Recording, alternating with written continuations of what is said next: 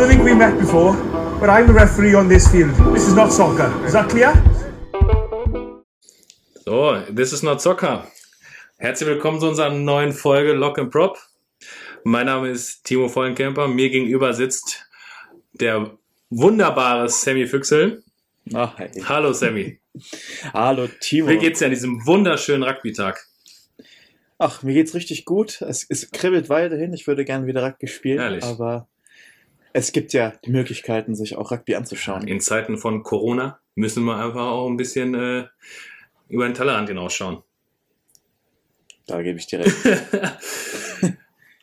Ja, was, was steht an, Sammy? Was, was gibt's so Neues? Wir sind wieder in Plauderlaune in unserem allseits beliebten Prop and Lock Podcast. Prop and Lock, Lock and Prop. Prop and Lock, Lock and Prop. Lock and Prop. Ja. Ja, Lock and Prop. Ja, wir haben heute, ähm, ja, ich weiß nicht, ich würde sagen, wir fangen einfach mal wieder an, über, über Themen zu reden. Es gibt so, ach, so Themen, weiß nicht, da haben wir schon lange nicht drüber geredet, die mich eigentlich sehr interessieren. Ich meine, wir sind jetzt schon Ewigkeiten befreundet, aber so richtig im, im Detail weiß ich gar nicht. Ähm, wie ist denn das damals gewesen, als du plötzlich im Ausland gespielt hast? Wir haben damals in der Nationalmannschaft gespielt und plötzlich heißt es, Timo geht nach Toulon. Das also wir haben da zusammen gespielt. Äh, ich weiß noch damals, weiß nicht, wo die WM war, in Italien oder so, äh, EM in Italien. Äh, für, die, für die U18. ja. Äh, und Ja. dann kam der große Timo, zwei Meter groß, hat äh, den, den kleinen Kindern aus äh, äh, Holland die, die, das Handoff gegeben und warst du in Frankreich. Aber eigentlich war es ja anders. Eigentlich war, also das war ja, also mein erster, äh, meine erste U18-Europameisterschaft war ja in Italien und die zweite, wo wir Europameister geworden sind. Also falls es die, äh, die Zuhörer noch nicht mitgekriegt haben, wir beide können uns ja Europameister U18 nennen. Der Gruppe B. Der Gruppe B, Der Gruppe B. genau. Ja, stimmt. Ja, aber ist ja Europameistertitel. ja. Ja, aber die haben wir zusammen damals in Frankreich, haben wir das Ding äh, nach Hause geholt. Ähm, ja, es hat ja angefangen bei meiner allerersten Europameisterschaft, um auf deine Eingangsfrage mal. äh, Ah, okay, das ist so viel, aber es am, im Lernen Ne? heute. Man lernt nie aus. Ja, aber das war ja das, äh, das allererste, dass ähm, äh, ich oder dass wir damals eine ist auch, äh, auch eigentlich eine Witz, also wie es da hingekommen ist, dass ich, ich komme, ich bin ja aus, aus Wiedenbrück ja das erste Mal eingeladen worden für die U18-Europameisterschaft und äh, einer aus, aus NRW, aus Wiedenbrück, der ist ja gegen die etablierten Rugby-Vereine äh, also er kann ja gar kein Rugby spielen. Also ähm, wenn einer aus Nordrhein-Westfalen kommt und dann aus Wiedenbrück, was man sowieso nicht kennt, was in der Nähe von Bielefeld ist, was ja überhaupt nicht gibt. Hahaha. Existiert doch gar nicht. Ja, ja. äh, um dann, um dann irgendwie äh, nominiert zu werden für eine 18-Europameisterschaft, um dann aber noch im jungen Jahrgang, das muss man ja auch noch sagen, im jungen Jahrgang äh, äh, in die Start 15 sich äh, zu spielen, das war ja da ja schon mal überhaupt was komplett Abstruses und Neues. Und von da äh, ging es eigentlich los, dass wir, dass ich einfach eine Visitenkarte zugesteckt bekommen habe beim Bankett tatsächlich von einem Spielervertreter. So unter der Hand. Ja, also man saß halt, man saß halt, man saß halt irgendwie auf der Tribüne schon so, hat sich dann das Finale der A-Gruppe angeschaut. Das war, glaube ich, damals Italien. Nee, Quatsch. Äh, England gegen. War das England gegen Italien? Ich, nee. Auf jeden Fall hat England gespielt. Das weiß ich noch, aber ich weiß nicht mehr gegen wen. Ja, und dann haben, kam halt äh, jemand auf mich zu, der äh, mir die, mit mir kurz gequatscht hat. Ich war noch total äh, perplex, weil eh alles neu war. Äh, äh, Nationalmannschaft, U18 und Europameisterschaft, äh, noch nie miterlebt, alles ganz neu, neue Eindrücke. Dann kriegt man eine Karte zugesteckt und man sollte sich dann melden. So, und daraufhin war ja eigentlich mein erstes Probetraining in Paris tatsächlich, bei Racing Metro. Das war ja noch gar nicht mit Toulon. Aha. Toulon war viel später erst. Und ähm, dann bin ich eine Woche nach Paris, habe dann in Paris äh, ja einigermaßen mich gut verkaufen können. Ähm, aber meine Bedingung war, dass ich meine mein Abitur äh, machen möchte. Also für mich war immer wichtig von Anfang an, Schule und Sport muss irgendwie zusammenkommen und nur das eine geht nicht.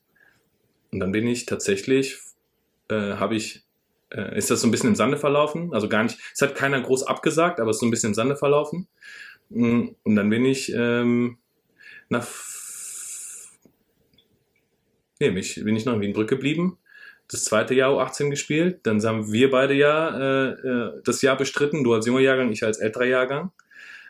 Und dann, Ich als auch als großartiger Zuschauer, weil ich mich im ersten Ah, Spiel ja! verletzt habe. stimmt, wie war das denn eigentlich nochmal? War im, was im Spiel oder was im Training? Nein, das war im Spiel. Wir haben äh, eine ganz tolle Gassenkombination eingeübt, äh, der ich irgendwas Komisches machen so, sollte und dann ich mir, glaube ich, den Knöchel verknackst oder Äh, sowas. nee, warte mal, ist er nicht, ist nicht äh, der Mika, ist nicht der Mika dir einfach über den Fuß gelaufen äh, und du hast geliftet und du und der ist einfach nur so gegen den Fuß gelaufen, dass du einfach dann danach nicht mehr auftreten konntest? Ja, irgendwie sowas. Dann ja, ja. ein großartiger Zuschauer. Stimmt. Ganz, äh, Boah, tatsächlich. Ich hab, äh, Witzig. Ja, doch, jetzt, boah, ja, jetzt wo du sagst, kommen die ganzen Erinnerungen auch wieder. Ja, stimmt. Äh, da haben wir aber, da haben wir, glaube ich, im ganzen Jugendturnier äh, oder im ganzen, ja, äh, Turnier keinen einzigen Gegenversuch bekommen. Ich glaube, das war auch einer der her herausragendsten äh, äh, Beschreibungen von Ja, unserem Sport. damaligen Nationaltrainer, also von dem Herrennationaltrainer, der uns besucht hat, der Peter, der äh, Peter Jamsevici. der Bundespeter. ich wollte es jetzt nicht gesagt haben. Das Rugby-Lexikon. Die, Leute, die uns zuschauen, die kennen, glaube ich, den Hören. Spitznamen Bundespeter doch ganz gut. Bundespeter, du musst hören, nicht schauen. Ja. Äh, Ja, ja. tatsächlich.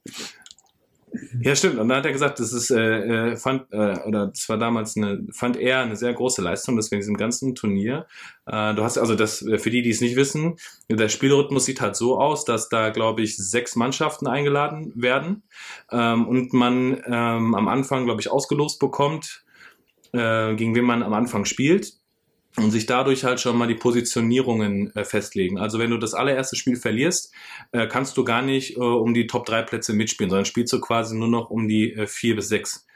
Und ähm, also eigentlich wie so ein K.O.-System, man hat trotzdem immer drei Spiele. Und äh, im zweiten Spiel spielt man gegen, äh, wie war das denn nochmal? Gegen den Gewinner? Nee, man spielt Ja, in Kreuzgruppe, ne? Was nicht in Kreuzgruppe? Oh, ich, ja, jetzt gefährliches Halbwissen, ey. Wow. ja, das war, wir haben auf jeden Fall, also damals haben wir die drei Spiele gewonnen.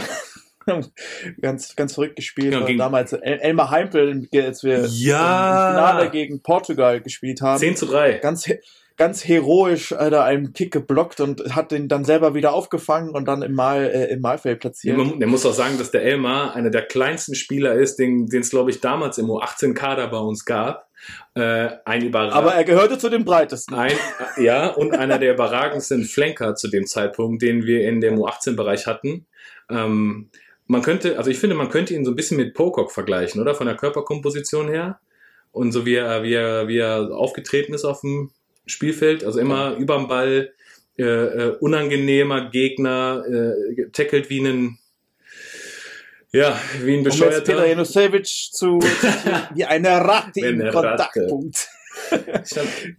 Ja. Der Elmer, wie eine Ratte steht er bei dem Irak. ähm, ja. Ja. genau. Und er hat tatsächlich einen Chargedown gemacht und hat diesen Ball direkt äh, aufnehmen können und dann nochmal verwandelt für fünf Punkte, was uns dann, äh, ich glaube, 20 oder 10 Minuten vor Schluss dann den Sieg beschert hat und wir Europameister der Gruppe Ja. B werden konnten. Und, Ja, und einen Moment, und? na, ich wollte jetzt sagen, einen Moment später, dann warst du, dann warst du in Toulon. Ja, ja, quasi. Ne, weißt du, ja, weißt du, wen ich da kennengelernt habe nach dem, nach dem Turnier? Das war ja in der Nee. Nähe von Marseille, dieses Turnier. Wenn du das sagst, Ja. ich kann mich an so wenig erinnern. Doch, aber es war in der Nähe von Marseille und da du ja in Geografie gut aufgepasst hast, weißt du ja, wer oder welche äh, größere Rugby-Stadt in der Nähe von äh, Marseille liegt. Du hast es eigentlich gerade schon gesagt. Toulon. Ja, ja. Und weißt du, wer zu dem Zeitpunkt in Toulon gespielt hat? Johnny Wilkinson. Auch, aber noch jemand, der äh, auf deiner Position zu Hause war und sogar mit dir auf dem Rugbyplatz, glaube ich, sogar schon stand. Hä? Jetzt bin ich gespannt. Äh, Ich stehe auf dem Schlauch. Ist äh, Franzose mit deutschen Vorfahren. Ah, Saddam Yachisak. Damian ich erinnere mich. Tusek. Der war damals, der war damals, war der äh, bei Toulon. Ich glaube, der hat es, glaube ich, gerade aus dem, aus dem Espoir-Kader in den Profikader, glaube ich, geschafft und hat uns dann da besucht. Stimmt, der war da beim Training dabei, Mhm. stimmt. Ja, und hat uns dann noch Ja, ja. versucht zu motivieren für, für die Spiele. Äh, ja, Und keiner hat ihn, keiner hat ihn verstanden. Und keiner hat ihn verstanden. Ja, auf jeden Fall nicht so gut genug, so wie schnell wie er gesprochen hat, auf jeden Fall. Ja. Nee, stimmt. Das war, das war die, äh, das war auch der, der, der erste Kontakt nach Toulon tatsächlich. Und dann ähm, auch wieder das gleiche Prinzip wie bei der U18, eingeladen zum Probetraining. Ähm, dann als U18-Jähriger natürlich, also man muss dazu sagen, dass ich als U18-Jähriger immer schon ein bisschen größer war. Äh, ich würde auch sagen, meine Athletik war jetzt. Baby. Ja, jetzt, okay, hätte ich jetzt nicht so gesagt, aber in Ordnung. Äh, aber meine, meine, ähm, meine Körperkomposition war damals ja auch schon eher, eher groß. Äh, Athletik, würde ich jetzt mal sagen, war jetzt, ja, jetzt nicht so vorhanden. Ich glaube, ich habe mich auf die weltberühmte äh, Schweinekraft hier aus Ostwestfalen verlassen, die mir dann äh, ganz oft auch mal äh, das Leben äh, einfacher gemacht hat. Aber ich war jetzt auch jetzt nie so ein Vorzeigeathlet zu dem Zeitpunkt. Äh, was ich im Nachhinein Also ich ein bisschen sagen- bereue tatsächlich. Ach, bereust du? Ja, ich wäre schon gerne. Kein Vorzeig. Ja. Also ich hätte, glaube ich, einen einfacheren Weg oder beziehungsweise wenn du in deiner Jugend einen anderen athletische Grundausbildung genossen hätt oder hätte ich eine andere Grundathletik äh, äh, Grundausbildung genossen im, im Jugendbereich, hätte ich, glaube ich, auch einen anderen oder hätte ich einen anderen Werdegang einnehmen können. Also es ist jetzt nicht, dass ich da jetzt traurig bin, aber man hätte, es hätte, glaube ich, optimaler laufen können. Ja gut, aber wenn man natürlich an die, an die physische Voraussetzung beziehungsweise an die physische äh, Entwicklung sich immer dran erinnert, ich habe äh, also wenn ich das mit, mit heutzutage vergleiche, dann, dann ist das Ganze, wird das Ganze doch ein bisschen professioneller angegangen, wenn es jetzt hier um Krafttraining geht. Ich Heute. weiß auch damals, Ja, ja, ja. heutzutage. Ich, meine, ich war damals, ähm, und da hat einer, mein, einer meiner besten Kumpels, Moritz Melchior, der hat auch äh, in der U18-Nationalmannschaft ein Jahr nach dir gespielt. Das war so mein Personal Trainer, der war immer ganz toll informiert, äh, wie man denn äh, zu trainieren hat. Und dann haben wir uns hier beim örtlichen Fitnessstudio angemeldet und der hat dann quasi dann immer die Sachen rausgesucht. Und dann haben wir da quasi äh, so ein bisschen die Handhellen äh, Hm. bewegt, sage ich mal. Sehr gut. Aber es war nie wirklich so. Man hatte jetzt keinen professionellen Trainer, ja, der jetzt einen Trainingsplan ja. gegeben hat und sagt, jetzt hier, mach das mal so und pass auf, dein, pass auf deinen Körper auf. Ja. Also ich meine, ich, wir waren, boah, ich war relativ stark als, als, als Jugendlicher. Ja. Aber als, wenn ich da noch mal noch so, so überlege, wie ich da hingekommen bin, ist auch so fragwürdig, ob das überhaupt so gesund Ja, ja. war, wie ich da äh, in so kurzester Zeit die Kraft da aufgebaut habe. Ja, aber auch so Ähm, unser Rugby-Fitness-Level war ja nie wirklich gut. Also wir waren, wir haben ja klar so dieses typische Fitnessstudio-Ding gemacht, das habe ich auch. Äh, aber ich wusste erst nicht, was ich tue. Und zweitens war der Übertrag ja auch gar nicht da zum Sport. Also äh, jetzt weiß man, oder jetzt weiß ich ja zum Beispiel, dass man ja zum Beispiel eine, eine, eine viel Rugby-spezifische ähm, äh, äh, Ausdauerbelastung irgendwie äh, haben müsste, um halt eben diesem Sport ähm, einen Zubringer, eine Zubringerübung geben zu müssen. Also äh, klar ist jetzt Grundlagenausdauer, ich mache es jetzt auch, ich gehe auch immer joggen jetzt, damit ich halt eben äh, was tue und nicht ganz äh, auf der Strecke bleibe, aber die, die Ja, der Timo ist richtiger Läufer geworden. Ah. Du bist ja, du bist ja jetzt hier. Weiße Kenianer. nicht ganz. Ja, aber das ist so, ich, hab- ich kann ja nicht, nichts machen, die Fitnessstudios haben jetzt zu, äh, Olympiastützpunkt ist relativ weit weg in Warndorf, der nächste. Lohnt sich nicht, also mache ich halt das Beste und versuche halt ein bisschen laufen zu gehen. Ähm, ja, aber, aber das ist so dieser Übertrag und so. Und ich glaube, dass wir hätten, hätten wir damals auch genauso eine, mh, eine professionellere äh, Linie gehabt, die uns da ein bisschen mehr sportartspezifisch in die Arme gegriffen hätte, uns mehr, mehr in die Hand gegeben äh, hat, ähm, hätten wir da, glaube ich, auch anders performen können. Auch äh, gerade im U18-Bereich, weil äh, da waren ja die anderen Nationen, also ich erinnere mich jetzt nochmal an eure, also nach mir das Jahr, ähm, an eure, als ihr, wir sind ja aufgestiegen dann nach diesem U18-Europameisterschaftstitel in die A-Gruppe und da habt ihr den, den größten Coup eures Lebens gefühlt gemacht in dem Jugendbereich, als ihr da gegen Rumänien äh, äh, gewonnen habt. Das war ja, ich weiß noch, was das für Schlagzeilen ähm, geschlagen Ja, das war, also das war natürlich ein, das ist eine Zeit, an die ich mich sehr gerne erinnere. Also wir haben ja. Ach, daran ähm, kannst du dich wieder erinnern, ne? Ach, Da kann ich mich wieder erinnern, Ja. weil ich auch selber gespielt habe. Ach so. Nee, wir haben das, das ganze Turnier hat ja damit angefangen, dass wir ähm, das erste Spiel gegen Irland bestreiten sollten Jo. oder bestritten haben. Mhm. Das war natürlich dann auch, wow, das größte Spiel meiner damaligen, meiner damaligen Karriere gewesen. Ähm, und das haben wir auch nur äh, relativ knapp bestritten. Also wir haben zur Halbzeit, glaube ich, 0-0 gespielt, haben die, die Halbzeit beendet, als wir den Ball im Mahlfeld haben liegen lassen, äh, vor, vor, vorfallen lassen. Also wir hätten sogar mit einer Führung in die zweite Hälfte steigen können. Also man, man hätte, das war, war eine super interessante Zeit. Ich erinnere mich auch, dass mein Gegenüber heute für Irland spielt. Wie witzig.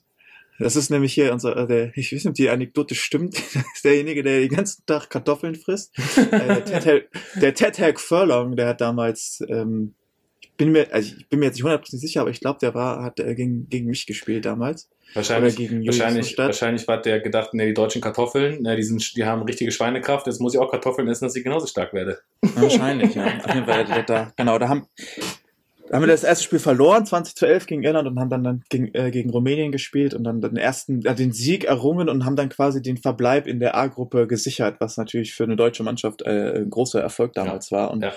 ähm, ja, viele Spieler, mit denen ich damals in dem äh, Jahrgang gespielt habe, die spielen heutzutage auch noch. Die sind im, im Siebener-Kader vertreten, im Ausland vertreten. Also wenn wir Ja, jetzt. aber wir, nicht nur du. Wir, also ja, ja, klar, du auch. ja, Ja, natürlich. Du machst es jetzt wieder nur so, äh, bin ich wieder ausgeschlossen hier. Nein, das tut mir leid. Das tut mir natürlich leid. Aber was ich jetzt wirklich gesagt viel, viel interessanter finde, ist, also ich denke mal, das ist, wenn ich, wie kommt man denn überhaupt ins Ausland? Das war für mich damals auch immer so, Ja, es war ganz so, weit wei- weg. so weit weg. Ja, so komplett. weit weg. Also das, das war für mich surreal. Ja, so surreal, äh, dass man irgendwie die, die Idee hatte, im Ausland zu spielen. Ja, gerade im Jugendbereich, gerade im Jugendbereich. Ja. Also, äh, also äh, als Großstädter ist bei, dir dann noch mal ein bisschen anders. Ich in meiner Kleinstadtblase war ja eh selbst selbst ein BRC, ein äh, Hannover 78 damals, das waren ja Vereine, die haben ja, das war ein ganz anderer Kosmos, in dem die gespielt haben. Und dann aber überhaupt ins Ausland zu denken, das war ja, das war ja noch viel weiter weg. Also noch viel weiter. Und dann bei einer Europameisterschaft einfach eine Visitenkarte zugesteckt zu bekommen und dann einfach mal zum Probetraining eingeladen zu werden. Das war ja, das war ja, das war, boah.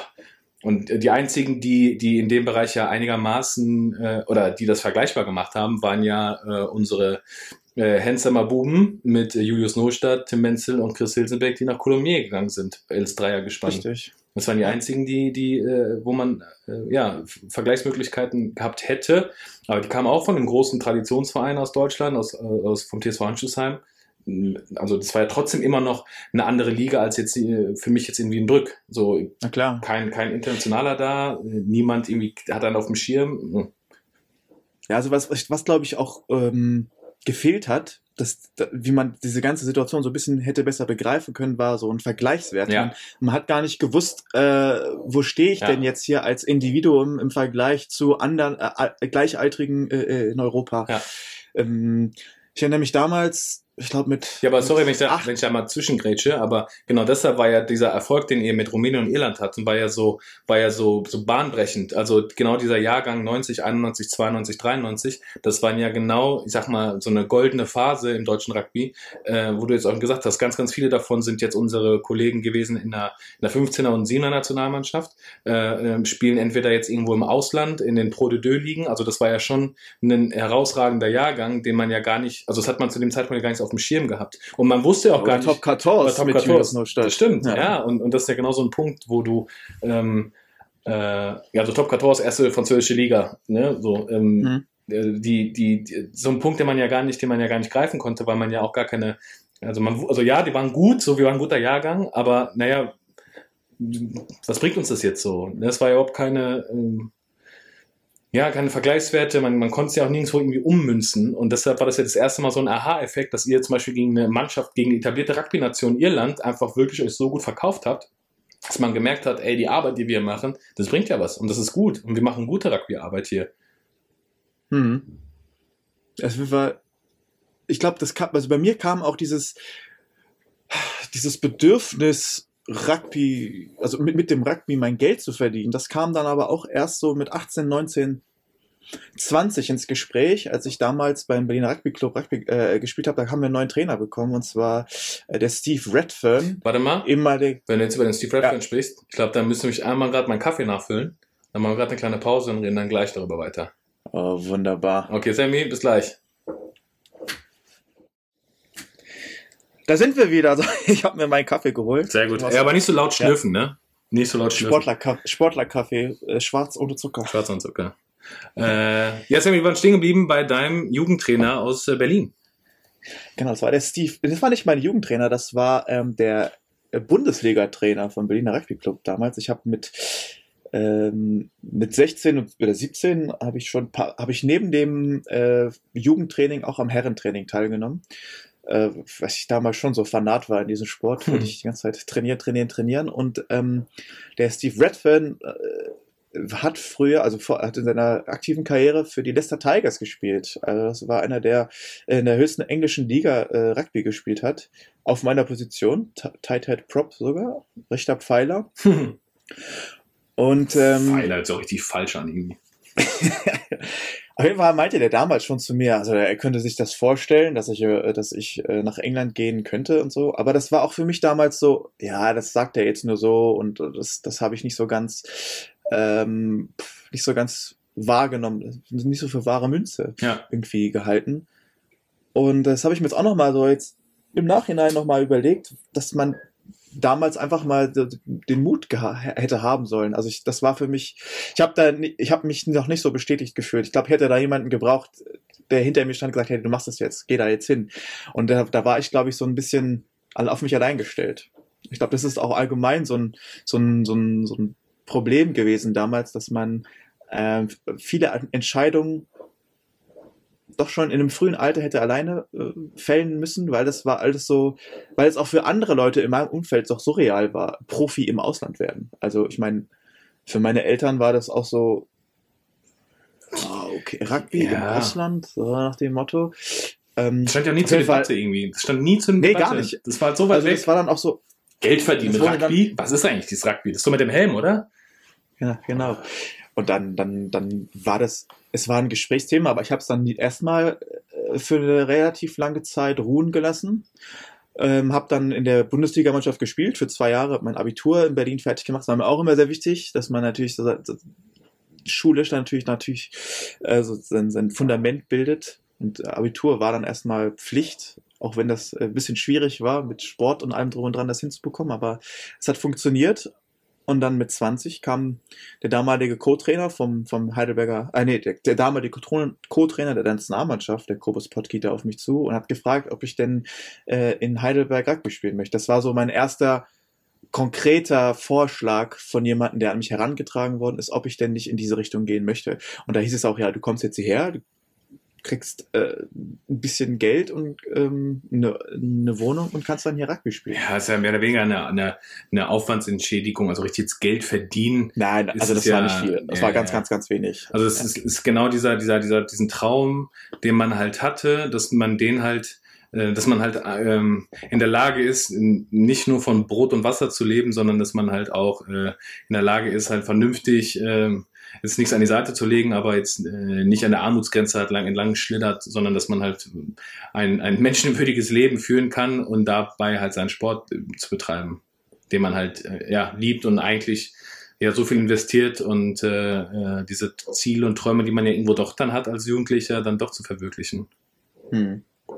oder? Aber komischerweise, aber auch das, ich war dann zwar in Heidelberg und habe dann da quasi äh, in so einem, ich meine, da damals war ja so die- dieses Anfangssetup, dass das das Ganze so ein bisschen äh, professionalisierter wird, dass man da, weiß ich nicht, zweimal am Tag Training hat. Also war noch in den, in den Kinderschuhen damals. Aber auch, auch dann kam auch schon relativ früh, ich glaube nach zwei, drei, vier Monaten, als ich dann da gespielt habe, kam die Anfrage von Robert Moore aus, aus Frankreich, ähm, der sich war mit das nochmal? La Rochelle war das, ne? Genau, der war, Äh. der hat in La, Roche, der hat in La Rochelle damals ähm, gespielt. Und der hat dann irgendwie Wind bekommen, oder ich glaube, da war sogar beim ersten Länderspiel mit dabei. Und da hat mir damals und Jörn Schröder äh, den Vorschlag bereitet, dass wir nicht nach äh, Frankreich zu La Rochelle in, in die Espoir kommen, um das, zu- um das mal auszutesten. Und auch da habe ich, das habe ich verschlafen irgendwie. Also ich hatte diese, diese Einladung gehabt und habe sie nicht wahrgenommen. Ja. Ich weiß nicht warum, aber es war auch wieder, weil, weil man sich das selber nicht zugetraut hat Ja. Weil man selber noch, äh, noch sehr wenig gespielt hat, dachte, ja, ich kann doch nicht jetzt nicht nach Frankreich Ja. und so. Also das war das, was ich da auch meinte, irgendwie, da hat mir der, der, der, kleine Stups gefehlt, Mhm.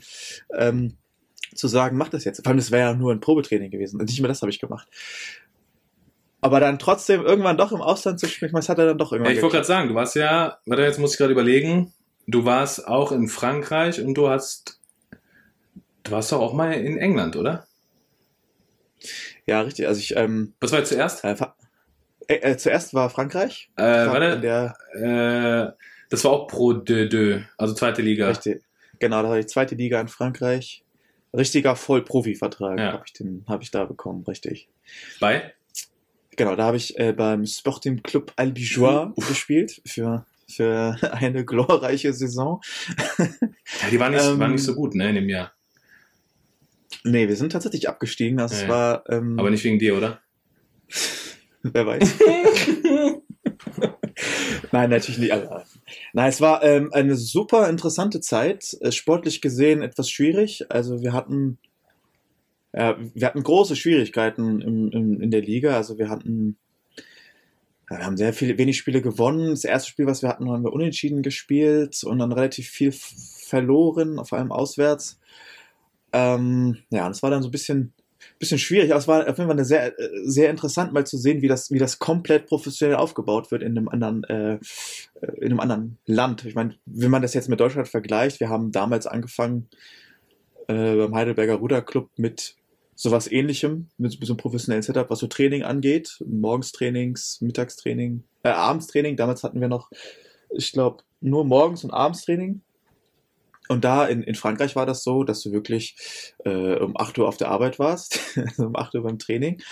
Ähm, hattest du zwei Trainingseinheiten, Mittagessen, dann durftest du kurz nach Hause, hattest eine, eine anderthalb Stunden Zeit für eine Siesta und dann bist du nochmal wieder zurück zum Gelände, hattest dann Training bis um, bis um 15 Uhr und dann war dein Tag fertig. Also das war dann so ein richtiger professioneller Ablauf, den man dann, dann da hatte. Ähm, war auf jeden Fall äh, interessant und hat sehr viel, hat sehr viel Spaß gemacht. Ich habe Fall eine Menge gelernt. Ähm, bin dann aber auch nach einer Saison wieder zurück nach Deutschland Ja. gewechselt. Ja, Auch wieder zum HK, ne? Du warst doch wieder dann bei uns dann. richtig, Setup. genau. Genau. Daher, das war dann so die Zeit, als es dann so ein bisschen internationaler wurde mit Ja. dem HLK und, und So äh, mit äh, dieser Continental Shield war das dann da, ne? Wo wir diesen, diesen Tit dieses Titans, Wild Titans Programm hatten. Richtig genau, das das waren die, das waren die Anfänge. Ja. Das waren die Anfänge, dass mit der Nationalmannschaft angefangen haben, gegen größere Namen zu spielen, wie Kenia zum Beispiel Ja, ja. oder Ja, Brasilien war, glaube ich, auch, ne? Brasilien, Brasilien. Uruguay. Genau, das war so dieser Beginn. Ja.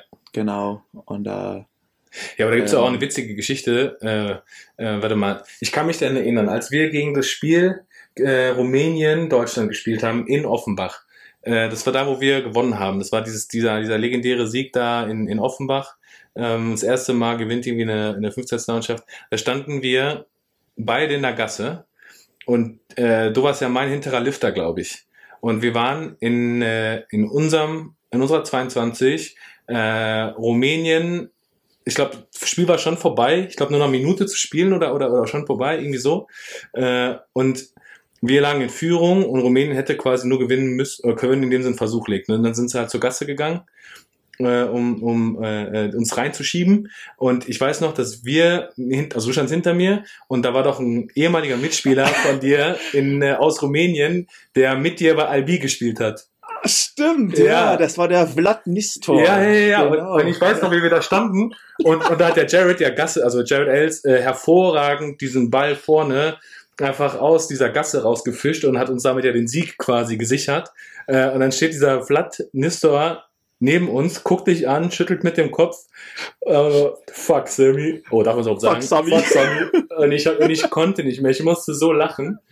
Ja, Stimmt, äh, ja, der, der war ganz verblüfft. Der, der, hat, der, der, der hat in seinem Gesicht gesehen, dass er das Ganze gar nicht äh, fassen konnte. Ja, ja, ja. ja, vor allem du als Deutscher, der dann halt in Albi jetzt vielleicht jetzt nicht so nicht so glänzen konnte, äh, wie du es eigentlich äh, hättest sollen können.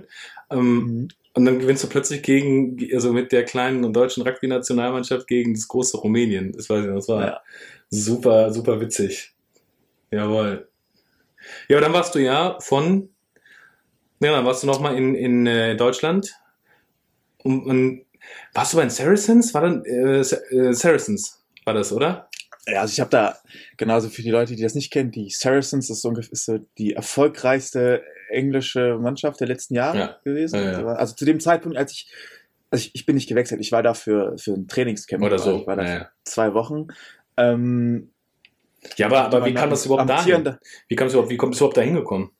Genau, also wir hatten ja in der Nationalmannschaft, ähm, haben, hat, das hat sich ja in den Jahren so ein bisschen verändert, dass wir immer mehr Input von außen bekommen haben. Es hat angefangen mit ehemaligen Spielern von Robert Moore, die dann eine Trainerposition eingenommen haben. Die sind dann wieder gegangen und dann kamen neue Trainer dazu, wie zum Beispiel der Moritz Botha, ehemaliger englischer Nationalspieler, ehemaliger Spieler von den Saracens. Ähm, der war damals, ja, ich würde ja, der war dann doch schon so ein bisschen äh, angetan von mir und war dann der Meinung, bevor wir ähm, zu diesem Qualifikationsturnier für die Weltmeisterschaft 2019, äh, bevor wir da, antreten, dass ich doch mal, äh, weiß ich nicht, so ein, so ein Schnuppertraining bei den Saracens machen soll und mich nochmal individuell quasi auf die äh, Mission vorzubereiten.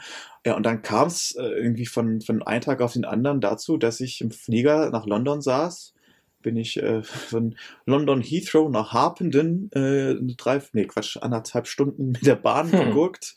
Äh, das ist ein kleiner Ort außerhalb von London und habe dann da zwei Wochen mit äh, den Saracens zusammen trainiert. Also mit, also mit etlichen aktuellen englischen Nationalspielern, Murray Toji, äh, Owen Farrell, äh, Liam äh, äh, was wer war da? Nick Tompkins, der jetzt für, Wel für Wales spielt, ähm, Andy Good, äh, nee, heißt Andy? Nicht Andy Good. Ähm, Alex Good, ja. ehemaliger englischer Nationalspieler. Jetzt hör mal auf mit deinem, mit deinem Rugby-Nerd-Wissen hier. Weiß eh keiner, wie das alles ist. Ja, hast natürlich recht. Ja, aber dann habe ich dann da für, für zwei Wochen äh, mit denen mittrainiert und durfte auch äh, sogar ein Spiel für die A-Mannschaft spielen. Das sind so die Nachwuchsspieler und Spieler, die äh, jetzt am Wochenende nicht gespielt haben. Ist das so wie Bayern München Amateure oder was?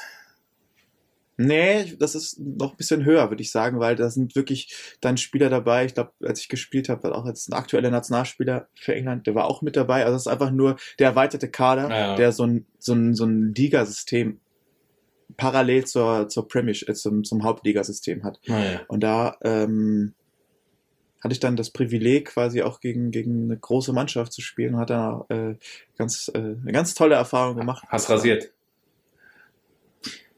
Also, also ja, schon.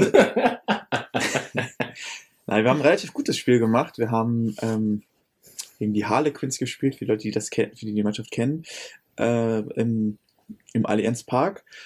Und ich bin in der, ich glaube in der. Das ist das Stadion, ne? Von den Saracens. Genau, ja, genau.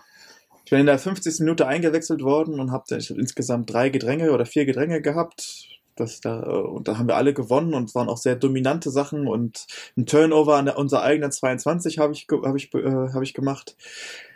Also Krams, das war ein sehr erfolgreiches Spiel, hat sehr viel Spaß gemacht. Ähm, Aber das ist verrückt, ne? Was dann auch so ein, ähm, äh, ich weiß nicht, wie es jetzt bei, also ob du es jetzt bestätigen kannst, aber als ich jetzt in, äh, äh, in Toulon war, ähm, ich war ja mit der Espoir gar nicht jetzt wie du jetzt äh, so lange beim, also ich war schon länger da als zwei Wochen, aber ich habe ja nie ähm, nie rund um die Uhr mit den Vollprofis zusammengespielt. Also wie, du schon gesagt hattest, war ja klar, so ein Johnny Wilkinson, äh, ähm, äh, Bucky Spota war damals sogar noch da, also so Rugby-Legenden eigentlich. Und dann noch Mathieu Bastereau ist gerade zu der Saison äh, äh, gewechselt nach Toulon und wurde erstmal auf Diät gesetzt, weil er ein bisschen zu schwer war.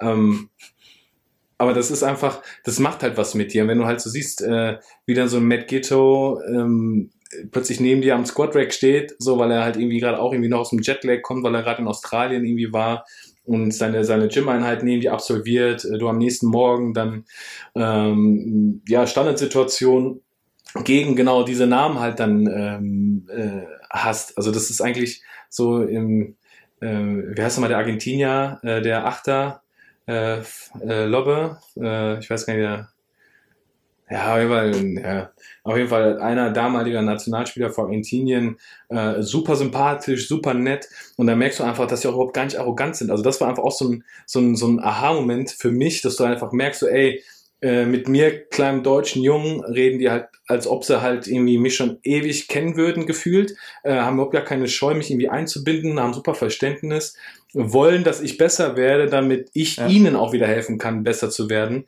ähm, und einfach im Gedränge gegen sie stehen, im, in der Gasse gegen sie springen, äh, oh, es war einfach, es war einfach überragend. Also für mich war das einer der, der schönsten Momente, obwohl es überhaupt gar nicht jetzt mit Sieg oder Niederlage zu tun hat, sondern wirklich dieser, man spricht ja immer von diesem Eisbergsystem, ne? Dieses, du, man sieht halt nur die Spitze des Eisbergs, also genau das, was halt im Fernsehen übertragen wird, wo man halt wirklich messbar irgendwelche Sachen sieht. Aber darunter diese, was unter der Oberfläche quasi schwimmt, ist ja meistens viel, viel größer als das, was man nur Mhm. sieht. Und, und genau das war so ein Moment einfach, wo dieser Eisberg äh, äh, für mich dann einfach noch größer wurde, weil du einfach auch mitbekommst, wie äh, ja, Philippe Contepo, mir auch Argentinier damals in Toulon, äh, auch plötzlich irgendwie eine deutsche äh, Beziehung hat. Er hat dann plötzlich in der Dusche eine deutsche äh, Deutschlandfahne als Handtuch gehabt. Ähm, mega, mega witzig und, und plötzlich ist es halt alles ganz nah und annehmbar und du merkst einfach so, ey, das sind super coole Typen und da ist ja dieser Rugby-Spirit hier wieder so cool.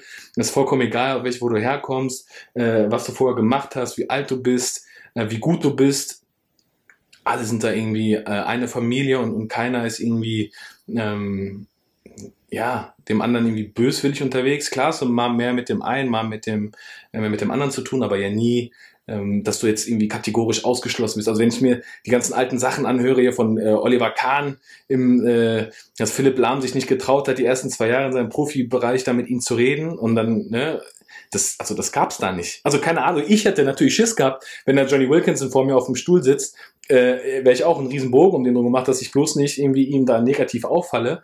Aber so Johnny Wilkinson hätte dann wahrscheinlich, äh, oder hat er ja auch dann guten Tag und Hallo, wie geht's gesagt und, und war dann super aufgeschlossen mir gegenüber, obwohl äh, er ja eigentlich mir überhaupt gar keine Rechenschaft schuldig ist, aber mich überhaupt nicht ansprechen muss mit dem, was er, was er erreicht hat, einfach allein sportlich und für den Sport. Ja.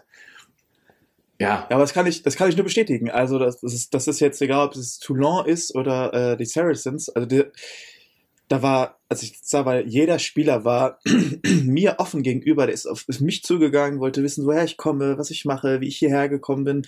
Also man hat richtig gemerkt, dass äh, das hat sich schon eher wie so, wie so eine Familie eingeführt. Ja. Du kommst da rein, du wirst äh, äh, herzlich willkommen und das ist wirklich, äh, wirklich cool. Ich meine, als, als Beispiel da, ich meine, äh, als öffentliche Person, die doch oft in, in äh, Kritik gerät, ist der Owen Farrell zum Ja. Beispiel.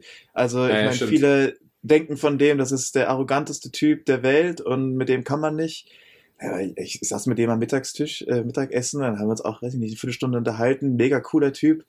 Also überhaupt in keinster Art und Weise arrogant. Ja. Wirklich, also das ist natürlich auch so ein, so ein Bild, was in der Öffentlichkeit äh, übertragen wird, aber wenn man die Leute dann mal wirklich kennenlernt, Glaube ich auch. und vor allem, wenn man dann auch zu dem Setup gehört, ist Ja, das, ja, ja. ist das Ich glaube, das, ich glaub, das ist eh nochmal besonders dann halt, also wirklich äh, intern zu sein. Ähm, oder ja, ich weiß, es ist cool, intern zu sein. Ähm, und da ist natürlich in der Medienbranche natürlich so ein bisschen, ja, keine Ahnung, ich will jetzt keinen Rant auf die Medien irgendwie ab, ab, äh, ableisten, ähm, aber wenn ich dann das so in Relation setze, so was dann ja wirklich publiziert wird, manchmal einfach nur um Klickzahlen zu generieren, ähm, äh, und wie die Person dann eigentlich wirklich, also ja, wirklich ist, also man- klar kriegt man immer nur Ausschnitte mit, aber genauso sind halt auch diese Medienbilder immer nur Ausschnitte und gar nicht halt wirklich äh, aussagekräftig, was es eigentlich jetzt für eine Person ist. Also ich glaube, ich, also ich, ich, ich könnte mich, ich könnte mir nicht vorstellen, dass es in, in der Rugby, in der Rugby-Welt wirklich jemanden gibt, der 100% genauso ist, wie es in der Medienlandschaft dargestellt wird. Na, Glaube ich nicht. Nee. Hey Sammy, wir machen, glaube ich, nochmal eine kleine Pause. Und äh, haben wir gleich nochmal kurz gleich nochmal so einen kleinen Abschluss. Und jetzt fülle ich mir mal meinen Kaffee nochmal nach. Wunderbar, dann bis gleich. Bis gleich. so, da sind wir wieder. Äh, Hast du einen frischen Kaffee? ich habe einen frischen Kaffee, gut gestärkt. ähm, hey Sammy, wir sind jetzt stehen geblieben bei Auslandserfahrungen und, und äh, wie wir das wahrgenommen haben. Aber wenn ich mir jetzt überlege, ähm, wir haben auch schon mal die so die Idee äh, äh, am Anfang, ich glaube im ersten Podcast war das äh, gegeben, dass wir, dass wir ähm, uns gewünscht hätten, jemanden an der Seite zu haben, ähm, der unsere Erfahrung hat oder unsere Connections hat, um dann auch vielleicht irgendwie eine Mentorenhaltung oder äh, Information zu bekommen, wie er es schaffen könnte, auch mit diesem Sport erfolgreicher zu sein oder das nächste Level zu erreichen. Ähm, hast du, oder was wären jetzt so für dich Punkte, die du jetzt dem Jugendlichen geben würdest, der jetzt sagen würde, ey Sammy oder Timo, ähm, ich möchte gerne äh, Rugby ein bisschen professioneller wahrnehmen, irgendwie weiß ich nicht, wie ich das machen kann, ich habe keine Ahnung, bei mir im Verein kann mir da jetzt keiner so wirklich helfen, weil äh, wir hier in der letzten Provinz halt irgendwo sind. Und äh, aber ich bin gut, ich bin stark, was kann ich machen? Also da gibt es natürlich viele Sachen, die man machen kann. Also erst mal, wenn man sich das in den Kopf setzt, dass man das wirklich machen möchte, ähm, das ist schon mal der Punkt eins. Also wenn man den Willen hat, dann klappt das, äh, dann kann das natürlich klappen. Aber wichtig, also bevor wir jetzt so in, ins Detail gehen, trotzdem nicht vergessen, die, die Schule zu machen. Ja, ist ganz, ganz wichtig. Also das Ey, ist, Bildung äh, das ist das A und O. Egal wo. Genau. Bildung, Bildung, Bildung. also da gucken, dass man auf jeden Fall beides unter einen Hut bekommt. Aber wenn wir jetzt konkret darüber reden, wie man sich auf sowas vorbereiten kann, ist natürlich erstmal schön, wenn man Leute wie uns kennen würde, die vielleicht hier und da äh, Verbindungen ins Ausland äh, herstellen. Ja, okay, aber, aber, pass auf, wer, hättest du ein Problem damit, wenn dir jetzt jemand bei äh, Instagram oder bei Facebook jetzt eine Nachricht schreiben äh, würde? Ähm, äh, können wir auch sagen, hier, follow Sammy Füchsel und Timo Volk auf Instagram. Aber hättest du ein Problem damit, wenn jetzt plötzlich einer dir äh, sagt, ey, Sammy, ich habe hier ein Talent oder ich bin ein Talent oder ich denke, dass ich ein Talent bin, ähm, äh, was soll ich machen? Hättest du ein Problem mit, dass der einer schreibt? Überhaupt nicht. Ja. Also das ist ja, ich meine, wenn man da proaktiv ist, ist es ja nochmal umso besser. Ja. Also man, man sollte da schon versuchen, den, den Mut aufzubringen, um das zu machen. Aber das ist natürlich dann auch wichtig, wenn man sowas macht. Äh, ich meine, wir sind in einer sehr vernetzten und digitalen Welt. Heutzutage ist es echt von Vorteil, wenn man ähm, Spiele oder Trainings von sich selber aufnimmt, um so ein bisschen zu zeigen, was man äh, was man so was man so drauf hat. Also wenn man die Möglichkeit, wenn man Spiele hat, sollte man die Möglichkeit immer wahrnehmen, dass weiß ich nicht ein Freund, ein Elternteil oder irgendwer, auch das Spiel ähm, aufnimmt und vielleicht auch so ein bisschen das Spotlight auf den auf den auf die Person setzt, Ja. die, die, die man quasi verkaufen möchte, Ja. die, die ins Ausland möchte. Das ist, denke ich mal, eine, eine wichtige Sache. Ja, aber da habe ich auch noch wieder eine Nachfrage. Würdest du gerne, also würdest du persönlich jetzt, äh, würdest du persönlich jetzt lieber Schnipsel sehen oder so, so Einzelsequenzen oder würdest du gerne eine Halbzeit sehen oder so 20 Minuten am Stück? Also ich denke, dass äh, beide Formen einen Vorteil haben, wenn du Schnipsel hast von bestimmten Situationen, sehr wichtig, aber man darf nicht vergessen, dass das Spiel ohne Ball ungemein wichtig ist Ja. und anhand dessen kann man schon eine Menge erkennen, Ja. äh, wiefern der Spieler oder die Spielerin so ein Gefühl hat für das Spiel, äh, Übersicht äh, und, so, und, und so etwas. Deswegen würde ich da schon gucken, dass man versucht, ein ganzes Spiel Ja. aufzunehmen, weil man dann wirklich im Detail schauen kann, was, was kann man bereits, wo muss man eventuell noch ein bisschen Ja. Nachhilfe geben. Ähm, Ja, so Highlight-Videos sind halt immer cool für YouTube, wenn man halt möglichst irgendwie jetzt so ein krasses Tackling zeigen will oder irgendwie medienaufmerksam irgendwie was machen will, bin ich auch bei dir. Aber es sagt halt überhaupt gar nichts darüber aus, wie du dich im, im ähm, ja, wie du sagst, im Spiel ohne Ball. Weil wenn wir uns überlegen, ey, wir spielen 80 Minuten Rugby im Herrenbereich, äh, wie viele Minuten im Schnitt hast du, oder Sekunden sogar, muss man ja sagen, im Schnitt hast du eigentlich den Ball als, als Stürmer zum Beispiel? zum Beispiel. Ja, so, ja, keine Ahnung, 80 Minuten als zweite Reihe oder erste Reihe Stürmer, vielleicht eine Minute, wenn überhaupt. Wenn überhaupt. Wenn überhaupt. Das ist schon eine Menge der Minute Ja, ja. Und, und, den, und dann machst du jetzt Highlights, wie du jetzt irgendwie ein krasses, keine Ahnung, wie du irgendwie krasse Spielzüge machst. Naja, da ist ja halt eher die, das, wie du sagst, das ohne Ball viel wichtiger. Also ich guck, guck dann auch auf, auf Körpersprache, Verteidigungslinie in der Verteidigung. Äh, äh, auch, du siehst ja so ein bisschen, wie man sich organisiert, du weißt, wie die Körpersprache halt ist. Ähm, wie er das System umsetzt, das kannst du ja, auch wenn du es vielleicht als, als Externer ja gar nicht so kennst, was jetzt der Trainer äh, explizit taktisch jetzt vorgegeben hat, erkennst du ja trotzdem irgendwie, ob sich da jemand Gedanken gemacht hat zum Spiel. Und, und natürlich ist es so ein niedriger Klassik, man spielt schwerer, da eine wirkliche Systematik zu kriegen, weil das liegt ja dann wahrscheinlich auch deinem Zeitfaktor wieder. Wie viel Zeit hat man überhaupt zum Training für Rugby? Ähm, aber so wirklich, ja, so wirklich dieses äh, äh, Spielverständnis kriegst du halt nicht durch Schnipsel hin. Absolut. Also da, wenn, wenn man, wenn, äh, wenn jetzt auch jemand draußen zuhört, wenn du sowas machen willst, dann nimm ruhig dein ganzes Spiel auf. Ja. Also soll wirklich das ganze Spiel aufnehmen und das dann versuchen äh, weiterzugeben. Und dann kann man natürlich gucken, dass man mit, ich denke mal, das, man kann es auch nicht nur uns schicken. Ich meine, wenn ihr irgendwelche anderen alten Ja. Rugby-Spieler oder aktuellen Nationalspieler fragt, da haben sie sicherlich der eine oder andere die Zeit, um äh, das Spiel mal durchzugehen. Und ich denke mal, da gibt es viele Spieler, die sich auch darüber freuen würden, ihr Wissen natürlich auch so äh, ein bisschen weiterzugeben. Äh, was ich auch noch sehr, sehr wichtig finde, das ist mir jetzt, das ist mir erst ganz, ganz, ganz, ganz spät selber bewusst geworden. Das klingt jetzt wirklich komisch, aber ich habe mein Leben lang nie richtig gerne Rugby geschaut. Ja, Also ich habe es gerne geschaut, aber ähm, mit einem anderen Hintergrund. an. Mit einem anderen Hintergrund. Ja. Ich habe mir ein Rugby-Spiel nie, nicht so im Detail angeschaut, wie ich es vielleicht hätte machen sollen. Ja. Also wirklich, äh, Takt, also so- Aber warum? Das ist ja die Frage. Warum? Weil du es nicht besser wusstest. Also es saß ja Richtig. niemand neben dir, der gesagt hat, boah, Sammy, guck mal gerade, achte mal hier und da drauf, äh, weil äh, das überhaupt nicht der Spotlight der, der des Allgemeinen ist. Du willst ja direkt immer sehen, so wer hat den Ball, so ein bisschen wie beim Fußball. Wer hat den Ball, dann ist Messi am Ball und fummelt. Naja, jetzt willst du halt genau das im Rugby halt auch sehen. Du willst jetzt irgendwie den Oren Farrell sehen, der jetzt, oder Johnny Wilkinson, der jetzt irgendwie Magic plötzlich aus dem, und dann Carlos Spencer, der jetzt Magic aus dem, aus dem, aus dem Stutzen schüttelt und jetzt willst du da äh, das ja genauso machen. Ja, aber ja, cool, das, das ist spektakulär, aber da sind ja noch 14 weitere auf dem Feld, die ja auch irgendwas machen. Und dann bin ich voll bei dir, das ist ja genau der Punkt, äh, äh, das Spotlight oder die Aufmerksamkeit dahin zu setzen, wo vielleicht nicht der Ball unbedingt ist. Richtig. Ja, das ist, glaube ich, auch so ein Punkt, den man dann auch in einem Gespräch mit einem Athleten oder einer Athletin irgendwie äh, hinbekommt, dass man so wirklich das Auge so ein bisschen schärft, Ja. auf was achte ich denn jetzt überhaupt?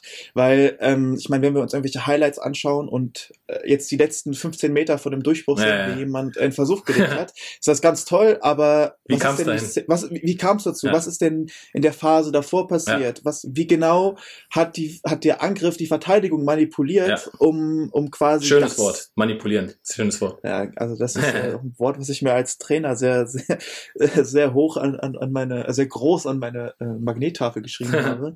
Genau, wie kann ich die Verteidigung manipulieren, um dann zu diesem Endprodukt zu kommen, wo ich da die Kamera drauf halte und der ganz toll Ja, ja, Versuch ja. legt. Ja, und das sind dann so Sachen, das, das kann man im Gespräch natürlich auch irgendwie ähm, herauskitzeln. Also wie, wie, was muss ich da genau achten? Aber das ist, glaube ich, auch so eine Sache, da, da müssten, müssen wir irgendwie gucken, dass wir in der Zukunft auch, äh, nicht, auch vielleicht eine Plattform hinbekommen, um Ja. die Leute so ein bisschen äh, aufmerksamer Ja, zu ja, machen. Auf was muss ich denn überhaupt achten? Ja. Wie kriege ich das hin? Ja. Dass man ähm, sowas hinbekommt. Also, wenn, wenn, du, wenn man wirklich diesen Weg gehen möchte, Profi-Rugby, Videos aufnehmen von sich, äh, sich viele Rugby-Spiele anschauen und wie gesagt, keine Highlights, sondern wirklich komplette Spiele Ja, oder eine Sequenzen Halbzeit anschauen. Ja, ja, ja. Ja, dass man, oder dass man, dass man von dem Gedränge bis zum, bis zum Ballverlust. Ja, aber genau, eigentlich genau das gleiche, was wir gesagt haben. Deine Highlight-Videos äh, spiegeln ja genau das wieder, was du, also jetzt nicht du persönlich, sondern die Highlight-Videos des Spielers, des Talents sollen ja eigentlich genau das ja widerspiegeln, was wir gerade gesagt haben. Also nicht nur diese Highlight-Schnipsel, sondern genau so eine Sequenz. Was tust du? Wieso tust du was? Und, und was passiert dabei, während du es tust? Ne, Das sind ja genau, und so guckst du in ein Spiel und so müsstest du eigentlich auch dich aufnehmen. Also glaube ich zumindest. Absolut. Ja, was hast du zu, äh, also man, es gibt ja mal diese ganzen ähm, äh, neuen Ideen, dass man ja jetzt äh, als Rugby-Spieler möglichst schnell, möglichst groß äh, und stark werden muss. Was, äh, was sagst du darüber? Also ist es direkt, ist das ein, ein Indikator für durch ein guter Rugby-Spieler, wenn ich möglichst früh, möglichst viel Gewicht bewege? Aber wenn jetzt ein guter Also, Rugby-Spieler, weil ich 200 Kilo squatten kann und 150 Kilo Bank drücke. Ja, Also wenn ich jetzt diese, also die die Antwort dafür, die ist jetzt ganz klar nein. Ja. Also brauchst, also es ist natürlich auch für die Sicherheit des Spielers natürlich, ist es natürlich von Vorteil, wenn man eine gewisse Körperlichkeit mitbringt. Ja. Aber dieses Spiel hat sich so entwickelt in den letzten Jahren, dass es schon gar nicht, also natürlich, wir sind alle größer geworden, Ja. wir sind alle stärker geworden, aber das Spiel ist so viel mehr. Also es ist nicht mehr so, ich nehme jetzt den Ball und renn rein, sondern da ist viel, viel mehr Information und viel, viel mehr Input hinter. Also auch wenn ich jetzt wieder davon rede, wie manipuliere ich die Verteidigung, Ja. da sind jetzt Szenarien, äh, die, die man jetzt aufbröseln kann, um zu verstehen, wie das Ganze funktioniert. Und wenn man, wenn man das auch vorher definiert und als Spieler und als Trainer weiß, was möchte ich überhaupt erreichen? Wie möchte ich dann diese, diese oder jene Situation hinbekommen? Dann ist dieses Körperliche auch gar nicht mehr so von, von, von im Vordergrund. Es geht, glaube ich, eher darum, was du, also das Spiel wirklich äh, zu verstehen. Ja. Also, äh, Da habe ich tatsächlich welche bei. Fäden muss ich ziehen? Äh, oh, du Puppenspieler. Ja, da habe ich, Ja, da hab ich tatsächlich bei Arte, glaube ich, war das sogar eine coole Reportage gesehen. Äh, da hat der ein französischer Trainer gesagt, naja, Rugby ist keine, also natürlich übertragen, ist keine Kontaktsportart, sondern eine Kontaktvermeidungssportart. Und ich fand die Prämisse eigentlich ziemlich cool, so an, an das Spielverständnis heranzugehen. Also natürlich gehört zum Rugby der Kontakt zum, zum Sport dazu, aber äh, mit der Prämisse, naja, ich möchte eigentlich den Kontakt vermeiden. Und äh, ähm, das fand ich eigentlich, wenn man das ins Training mit einbezieht, super interessant. Äh, was dann auch für die Athletik eine ganz andere, äh, eine ganz andere Dynamik halt mit sich bringt, weil du ja eben nicht möglichst äh, geradlinig und stringent nach vorne versuchst zu gehen, sondern auch versuchst genau diese äh, diese attraktiven Elemente des Rugby-Sports, die zum Beispiel im Siebener Rugby ja ganz, ganz groß geschrieben werden, dass man halt die Räume attackiert, dass man durch Geschwindigkeit kommt, dass man ähm, äh, durch äh, Spritzigkeit und, und Sidesteps arbeitet. Und wer sagt denn eigentlich, dass du als Prop äh, oder als zweite Reihe Spieler nicht genauso einen guten Step haben könntest, wie das jetzt einen Zehner oder einen Neuner hinkriegen könnte? Also, äh, ja. Also ich muss sagen, dieses, Zitat, äh, Rugby ist eine Kontaktvermeidungssportart, ist sehr kontrovers, aber ich finde, sie, die trifft das, also die trifft den Kontext ganz genau. Also es, es, es geht nicht mehr darum, nach vorne zu dreschen, sondern wirklich versuchen, der, der Sportart ihre Ästhetik so ein bisschen ja, oh, wieder, zu geben. Ja, ja. ja. ja aber, aber, aber man muss gleichzeitig genau das, was du sagst, diese, man muss ja davon ausgehen, dass der Gegner diese Ästhetik halt nicht so spielt. Also wir reden jetzt von Angriffsrugby, ne? Richtig, so, ja. genau. Und wenn wir jetzt aber in der Verteidigung uns befinden, musst du davon ausgehen, dass da ja vielleicht genau das Gegenteil, also ich machen wir das Beispiel bei euch in der, in der Jugend, Rumänien gegen Deutschland. Äh, äh, da waren natürlich die großen, schweren Rumänen natürlich größer und schwerer und wir mussten trotzdem in der Lage sein, ja da physisch dagegen zu halten. Absolut. Und da ist natürlich auch wichtig, dass du natürlich eine gewisse Körperlichkeit mitbringst. Genau. Aber, ähm, Aber bedeutet das im Umkehrschluss direkt, dass nur weil du jetzt möglichst schwer squatten kannst, du deshalb mehr oder physisch besser bist? Nee, absolut nicht. Also, also wie gesagt, ich, es, es, ist ein, es, ist ein, es ist ein sehr, sehr wichtiger Punkt, ja. der natürlich auch irgendwie äh, aufgenommen werden muss und äh, wo man auch einen professionellen Hintergrund braucht, um sich da äh, gut drauf vorzubereiten. Ja, sehe ich auch so. Aber ähm, es bringt dir überhaupt nichts, wenn du jetzt weiß ich nicht, wenn du mit, mit 16 Jahren 150 Kilo Bankdrücken machst ja. und 200 Kilo Kniebeugen machst, ich meine, das sind ganz enorme und äh, enorme Kraftwerte, aber wenn du nicht in der Lage bist, einen, einen Ball zu spielen oder so ein bisschen Übersicht über das Spiel zu haben, dann kannst du der stärkste Spieler Deutschlands sein, aber wenn du äh, vom Kopf her nicht auf dem, auf dem Level bist, ja. dann wird es schwierig, auf dem hohen Niveau Rugby ja, ja, zu spielen, auf dem wir spielen wollen, gespielt haben und äh, wo wir ja, für mich ist, für mich ist so ein, so ein perfektes Beispiel. Also ich hoffe, ich bin das jetzt nicht übel, aber äh, der Pierre. Der Pierre ist für mich einer der besten. Pierre Maturin ja, kennt ihr, ne? Ja, ja. ja. Es ist einer für mich einer der besten Rugby-Spieler, die wir in Deutschland haben. Ähm, weil, also, weil er genau das verkörpert, was, was du ja auch gerade gesagt hattest. Also er, er ist jetzt auch kein, also wer den Pierre kennt, der weiß, dass er halt kein riesengroßer Spieler ist.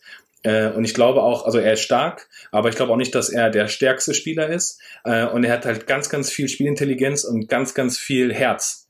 Und dieses Herz, äh, ich weiß nicht, ob man sowas halt dann trainieren kann oder ob das halt Selbstvertrauen ist, aber der konnte, ich weiß noch, als wir gegen Portugal gespielt haben und der, wie heißt der außen nochmal?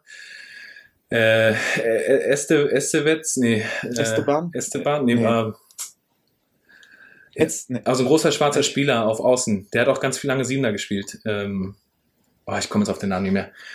Äh, aber auf jeden Fall war das ja wirklich für mich so David gegen Goliath. So äh, unser kleiner Pierre gegen diesen riesengroßen äh, Portugiesen, der dann auf ihn zugelaufen ist und der Pierre hat ihn einfach unterhalb der Grasnahme tief gehalten und diese Physis, die dieser große starke Spieler hatte, konnte er gar nicht gegen Pierre ausspielen. Also der war so machtlos und ich fand das so beeindruckend zu sehen, wie wie äh, wie wichtig es ist, da genau auf diese auf dieses Spielverständnis, auf die auf diese Technik, auf diesen Skill eher viel mehr Wert zu legen, weil ja die Physis die kommt und man wird immer stärker und egal was man macht es gibt genug Trainingsprogramme, die, die dafür sorgen, dass man groß und stark wird.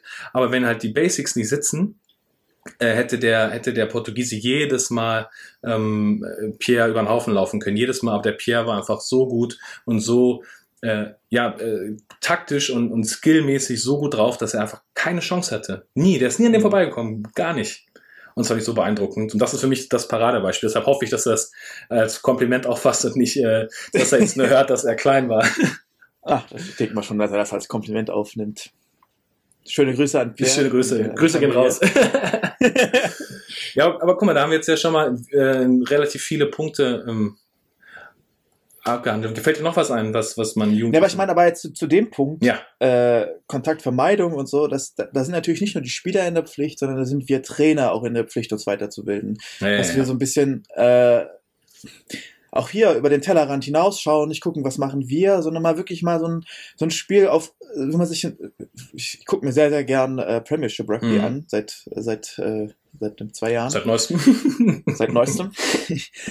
Und ähm, wenn man sich da mal so Angriffsrugby anschaut, äh, welche Art und Weise spielen, das mal wirklich mal die Szenen ganz genau anschaut und mal wirklich je, jedem Spieler mal äh, klar definiert, was macht er denn, um, um von, von Punkt A zu Punkt B zu kommen.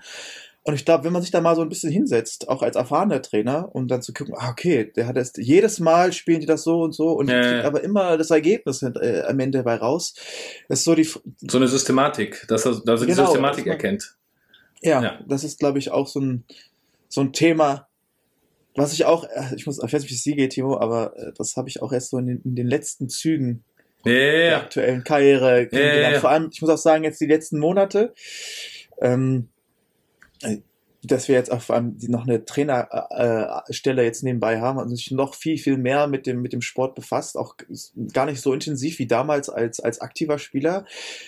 Was jetzt ein bisschen schade ist, jetzt äh, so ein bisschen rückwirkend, aber man hat, man, man hat jetzt dadurch, dass man das als, als Trainer sich betrachtet, äh, die Spieler betrachtet, einen ganz anderen Blick dafür und man erkennt jetzt auch so Kleinigkeiten, wo ich mir denke, hätte ich das damals als Spieler Ja, gewusst, ja, ja. dann wäre ich, glaube ich, auch noch, also, noch ein besserer, also dann wäre ich noch Ja, ein besserer Spieler gewesen. Und ich glaube, das ist auch der große Unterschied zum Beispiel zwischen dem Jugendbereich und dem Erwachsenenbereich. Weil ich glaube, im Jugendbereich sind wir, und jetzt mache ich wieder den Bogen zu, zu unserer U18 und U16-Zeit, in der U18, 16 sind wir gar nicht so viel schlechter oder äh, äh, besser als andere große Rugby-Nationen, also oder Rugby-Nationen an sich, sondern ich glaube genau dieser, dieser, dieser, äh, dieser Punkt, dass ähm, dieser Punkt, dass, dass, äh, dass da dieses Verständnis dann da ist. Also wie, wie, ähm, was machen die Spieler? Was sind Positionen? Wie funktionieren Mini-Units? Äh, äh, wie analysiere ich ein Spiel? Also genau diese Systematiken genau da zum Tragen kommen, weil da die, die sich die Spreu vom Weizen trennt. Welcher Spieler kann denn die Systematiken über 80 Minuten lang durchhalten oder versteht sie? Und ich glaube, dass das dann halt genau den, den äh, Ausschlag gibt, wie diszipliniert hältst du dich da dran und dadurch dann halt dieses Ergebnis, von dem du gerade gesprochen hast, also dass du halt dann untouched durchläufst am Ende, ähm, da den Versuch legst, dass das dabei rauskommt. Wow, das war sehr kompliziert gerade ausgedrückt. Ich hoffe, du verstehst, was ich meine. ich habe dich verstanden. Sehr gut. Also ich würde sagen, dass das hört sich wieder an einer sehr runden Folge an, oder? Ich glaube auch. Würdest du noch was dazu sagen? Ich denke, wir haben jetzt Nee, Ach, da mal ganz guten, guten Bogen gemacht, so ein bisschen äh, erzählt, wie wir äh, ins Ausland gekommen sind. Ja. Was man vielleicht beachten sollte heutzutage, wenn man selber den Weg geht. Ja. Ähm, ja, und traut euch, genau, traut euch, äh, wenn geht ihr, an die Leute ran, Ja. sprecht die Leute an.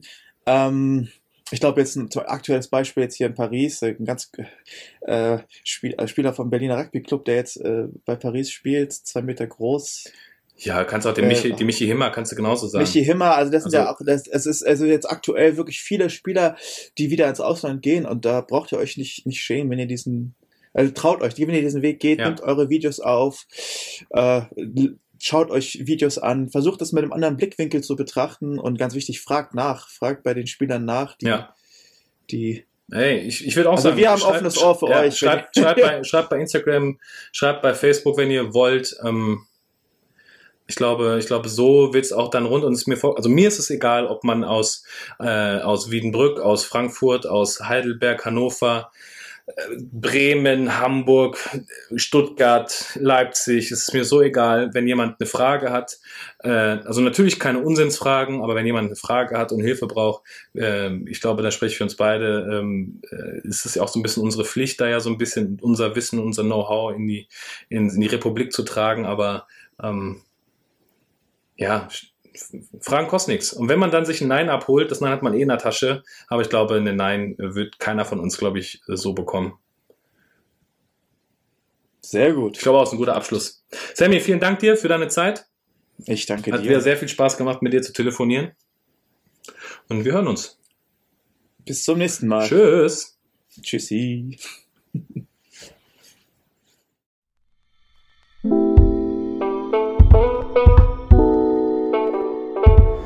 I don't think we met before, but I'm the referee on this field. This is not soccer. Is that clear?